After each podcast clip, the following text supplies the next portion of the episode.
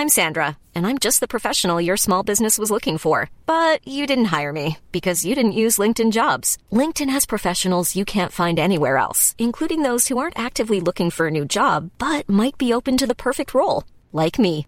In a given month, over 70% of LinkedIn users don't visit other leading job sites. So if you're not looking on LinkedIn, you'll miss out on great candidates like Sandra. Start hiring professionals like a professional. Post your free job on linkedin.com/people today. O que aprendemos com a viagem de Paulo a Roma? Décima primeira parte, Atos 27, comentário de Mari Persona. Mas voltando então ao que nós estávamos falando, eh, voltamos agora para Atos 28. Eu estava dizendo que, ah, como nós vemos em Atos a igreja, a história da igreja, lembrando que Atos dos Apóstolos é, é o livro das ações dos apóstolos, dos atos dos apóstolos, não necessariamente um livro de doutrina, como são as cartas, as epístolas escritas às igrejas e também escritas a particulares, a pessoas, né, como a Timóteo e a Tito, e outras são escritas dirigidas às igrejas. Então, Atos, como é a história da igreja, nós tomamos a liberdade de não só ler a história da igreja, mas chegar ao final do livro de Atos e considerar que nós podemos aprender ali dos últimos dias da igreja. Porque afinal, se Atos vai do princípio da igreja, podemos considerar que os últimos capítulos estariam representando, uma representação apenas, né? porque a gente sabe que é histórico também, os últimos capítulos são históricos. Mas uma representação de como terminaria esse testemunho da igreja na terra. E com isso, nós aprendemos que o testemunho da igreja na terra termina em tragédia, termina em, em, em, naufrágio. Ainda que todos sejam salvos, como nós vimos no capítulo 27, né? todos que estavam no barco seriam salvos, então todos os que são hoje verdadeiros crentes em Cristo, têm o Espírito Santo habitando em si, eles estão salvos, apesar da ruína que assolou a casa de Deus, que é o testemunho cristão na terra. O barco se despedaçou, mas eles chegam ao destino. E nós também, apesar de toda essa vergonha, toda essa ruína, todas essas divisões, com milhares de denominações religiosas, com muita gente negando as doutrinas principais da palavra de Deus, nós chegamos ao destino. Nós chegaremos ao destino, que é na presença do Senhor no céu. Então, Atos, a gente poderia dizer que vai do princípio ao fim da igreja. E nesse capítulo do naufrágio e no capítulo seguinte, no 27 e 28 de Atos, nós vimos o naufrágio e a chegada de Paulo e os seus companheiros a uma ilha sãos e salvos, mesmo que tendo perdido tudo aquilo que os tinha levado até ali. E os, as passagens que eu, que eu mostrei lá uh, a respeito da introdução de judeus, gentios, judeus, samaritanos, gentios e também depois os discípulos de João Batista no corpo de Cristo, era para mostrar que Deus teve o cuidado de que não existisse uma igreja de judeus, outra igreja de gentios, outra igreja de samaritanos, outra igreja de, dos discípulos de João. Não. Quando Deus determinou, principalmente a Pedro, que ele recebesse as três classes diferentes de pessoas ali, judeus, samaritanos e gentios, era para não ter divisão. 1 Coríntios 12, versículo 13.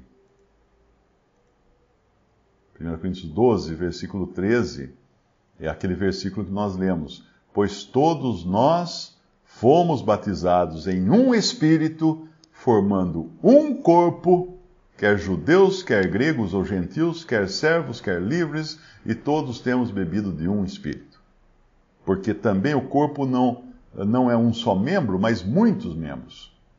E importa aqui uh, explicar que membros do corpo de Cristo não são as denominações, né? porque eu já de vez em quando me fala, vem explicar, fala assim, não, é que, é que a igreja tem muitos membros, então, tem, um, tem os, a igreja batista, tem a igreja.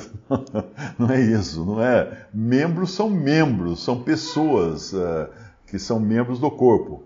Não são denominações, instituições criadas por homens, porque Deus não criou essas instituições.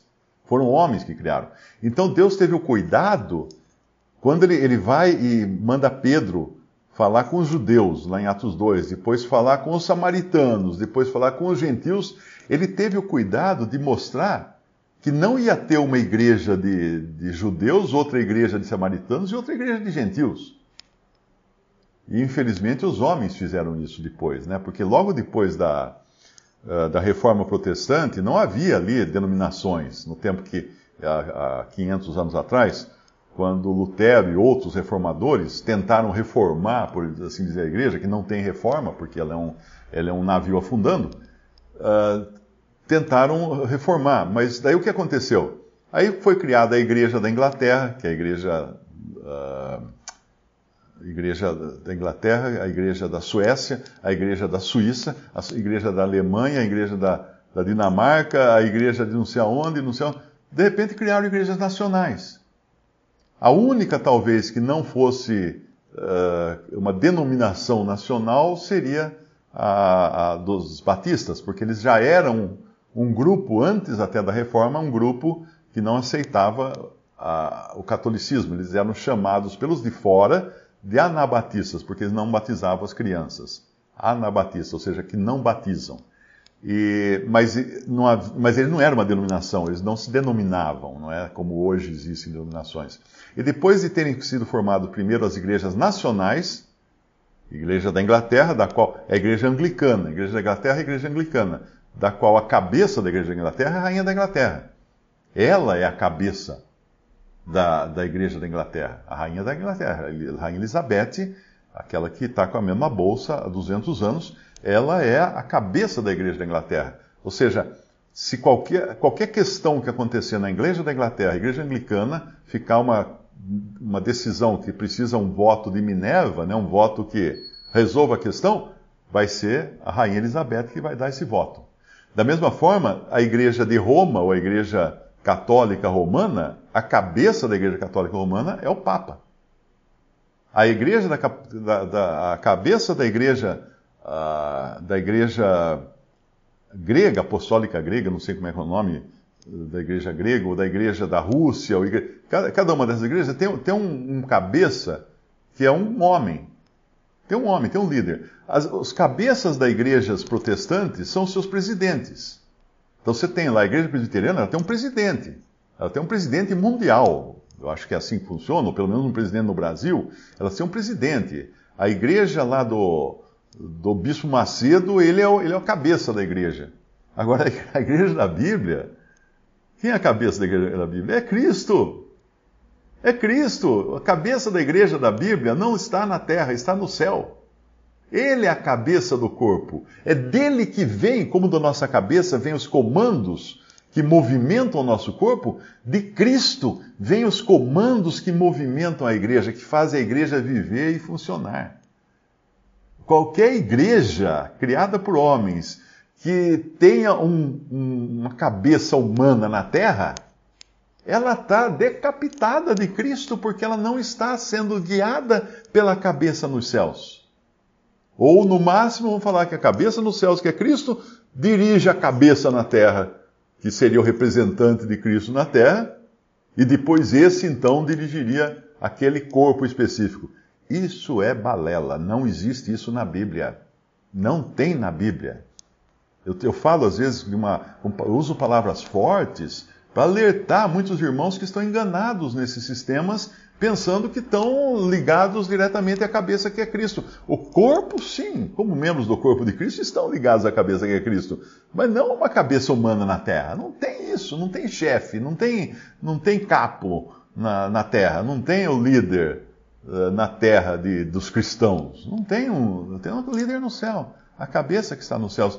Então, quando, quando Deus teve esse cuidado de pegar Pedro e dar as chaves para ele, para que ele introduzisse judeus, samaritanos e gentios, foi para que não existisse mais de um corpo de Cristo, não existisse mais de uma igreja.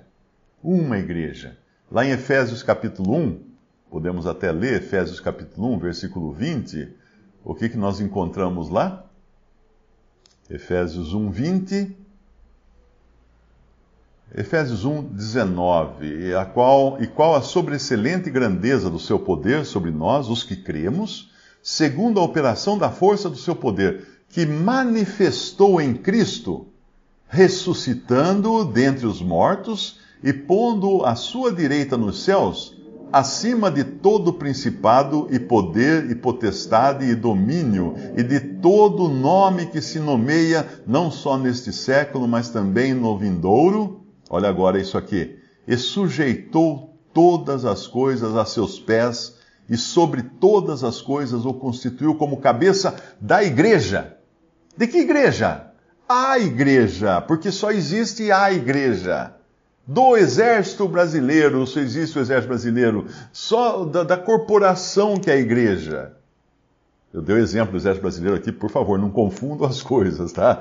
Eu fiz só um paralelo, usei em forma de uma parábola que o exército brasileiro, para vocês entenderem que há uma só corporação no Brasil. Mas assim é a igreja, onde no mundo, no planeta, há uma só corporação, um só corpo, e sujeitou todas as coisas a seus pés, e sobre todas as coisas o constituiu como cabeça da igreja, que é o seu corpo, a plenitude daquele que cumpre tudo em todos. Então, se você pertence a uma igreja que não é essa que é o corpo de Cristo, você está sendo enganado.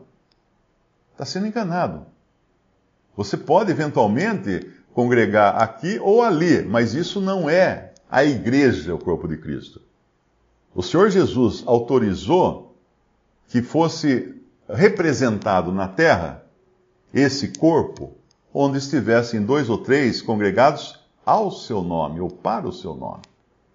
Ah, mas lá na igreja o pastor falou que nós estamos congregados na, igreja uh, presbiteriana ao nome de Jesus. Não, meu filho, não é assim que funciona. Você está pondo um sobrenome agora, você está acrescentando uma denominação que nem todos os salvos podem levar.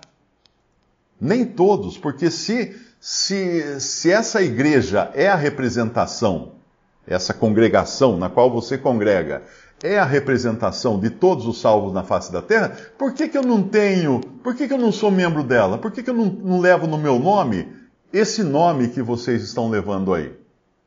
Percebe? Então é muito sério, muito importante isso, entender que quando os cristãos estão congregados ao nome do Senhor Jesus, é um nome. Um nome. Eu me lembro até um caso que aconteceu há alguns anos nos Estados Unidos, um irmão já idoso, que está com o Senhor agora, ele ouviu um jovem explicando para outro jovem e dizendo assim: Não, mas é que nós não temos denominação.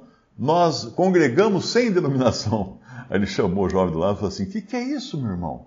O que, que você está falando aí? Como é que nós não temos denominação? Nós temos. Denominação é Cristo, é Jesus Cristo, o nome acima de todo nome. Nós temos a denominação, a única denominação que pode existir. A única, única identificação que um cristão pode ter é o nome de Cristo e nada mais. Não pode ser, ah, eu sou cristão e batista, eu sou cristão e presbiteriano, eu sou cristão e metodista. O que, que é isso? Eu sou Mário Persona e da Silva. Meu pai ia ficar maluco se ele escutasse eu falar isso. Porque ele fala, meu filho, eu te dei o meu sobrenome, como é que você está falando que é da Silva? Você não é parente de ninguém da Silva?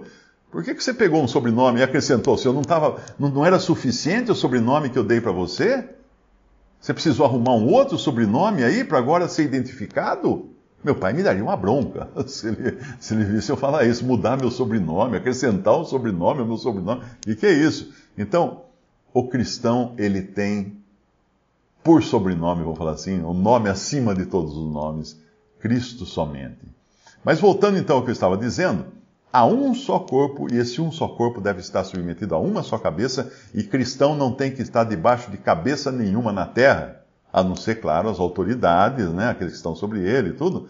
Uh, e quando ele está congregado ao nome do Senhor, é claro que tem irmãos que têm maior cuidado maior conhecimento, então ele, considerando-os como sendo mais velhos e mais anciãos, ele então também uh, se submete, mas não é um, são vários, né?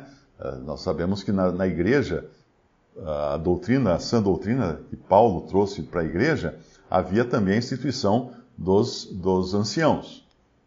E os anciãos nunca era um ancião, São chamados também de pastores ou, ou bispos ou presbíteros, mas não era só um, era sempre uh, mais de um. Era sempre mais de um. Então, a, a, existe essa ordem também, quando estamos congregados, de reconhecer, não são instituídos, não são eleitos, não, são, não, não recebem isso por posição de mão, nada, mas reconhecer que tem alguns irmãos ali que estão cuidando, zelando do rebanho. Então, nós, nós prestamos sujeição àquilo que eles mostram uh, que é está na palavra, não é? Mas nada, nada semelhante a ter um papa, a ter um presidente, a ter um chefe, a um dono da igreja, nada semelhante. Um bispo primaz. Um dia um pobre cristão me escreveu, Mário, o bispo primaz falou que eu tenho que dividir todos os meus bens com ele.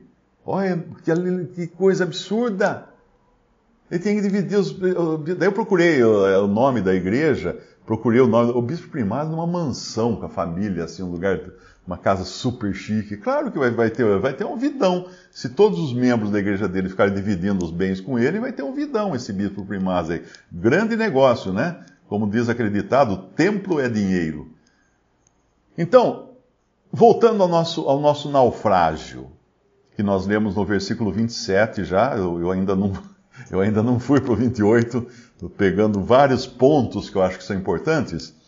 Uh, Lembre-se de que Paulo não tentou salvar o navio, porque ele recebeu a revelação do Senhor de que todos seriam salvos. Os que estivessem no navio seriam salvos, mas o navio se perderia. O navio se perderia. Indo lá para Atos, capítulo 27, ele fala no versículo 22 Uh, mas agora vos admoesto a que tenhais bom ânimo, porque não se perderá a vida de nenhum de vós, mas somente o navio. Porque esta mesma noite o anjo de Deus, de quem eu sou e a quem sirvo, esteve comigo, dizendo: Paulo, não temas, importa que sejas apresentado a César, e eis que Deus te deu todos quantos navegam contigo. Portanto, ao Senhor estende bom ânimo, porque creio em Deus que há de acontecer assim como a mim me foi dito e contudo necessário irmos dar numa ilha. Então veja que o navio se perderia. Não tem como salvar a igreja. Esqueça. Ah, mas precisamos. Deus vai fazer um avivamento. Não vai avivar nada. O navio está se arrebentando nas rochas, nos recifes. O mar está entrando dentro. O mar que devia ficar fora, porque o mar nos fala de, de confusão do mundo, de morte, né? O mar nos fala de morte que devia ficar fora está dentro agora, está entrando pela proa. Os da, a popa grudou lá nas rochas, nos recifes. O que, que é a popa? É aquela que vai à frente do navio. E o que, que o mestre do navio e o piloto do navio conseguiram fazer? Só prender ele. Prender ele na, na, nas rochas, mas nada mais, não conseguem salvar esse navio. E veja que nesse processo, uh, é importante entender que hoje o testemunho cristão no mundo está naufragando. Não, às vezes eu escuto um irmão falando assim: "Ah, irmão, minha igreja é uma benção". Eu falo, bom, então deve ser de outro planeta, deve ser de Marte. Porque a igreja na Terra, aquela que foi instituída, estabelecida por Deus, ela está naufragando, ela está nos últimos goles de água do mar antes que a gente chegue na ilha sãos e salvos, mas sem o barco sem o barco. O resto do barco, os pedaços do barco vão ficar por aí, mas todos serão salvos os que realmente creram em Cristo como Salvador e estão indo hoje navegando para o céu. Visite respondi.com.br. Visite também 3minutos.net.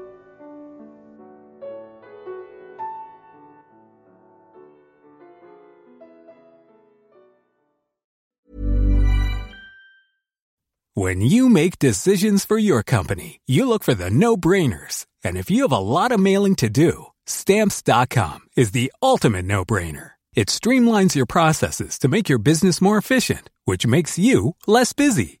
Mail checks, invoices, legal documents, and everything you need to keep your business running with stamps.com. Seamlessly connect with every major marketplace and shopping cart Schedule package pickups and see your cheapest and fastest shipping options from different carriers with rates up to 89% off USPS and UPS rates. And with the Stamps.com mobile app, you can take care of mailing and shipping wherever you are. Make the same no-brainer decision as over 1 million other businesses with Stamps.com. Sign up with Code PROGRAM for a four-week trial, plus free postage and a free digital scale. No long-term commitments or contracts. That's Stamps.com. Code PROGRAM.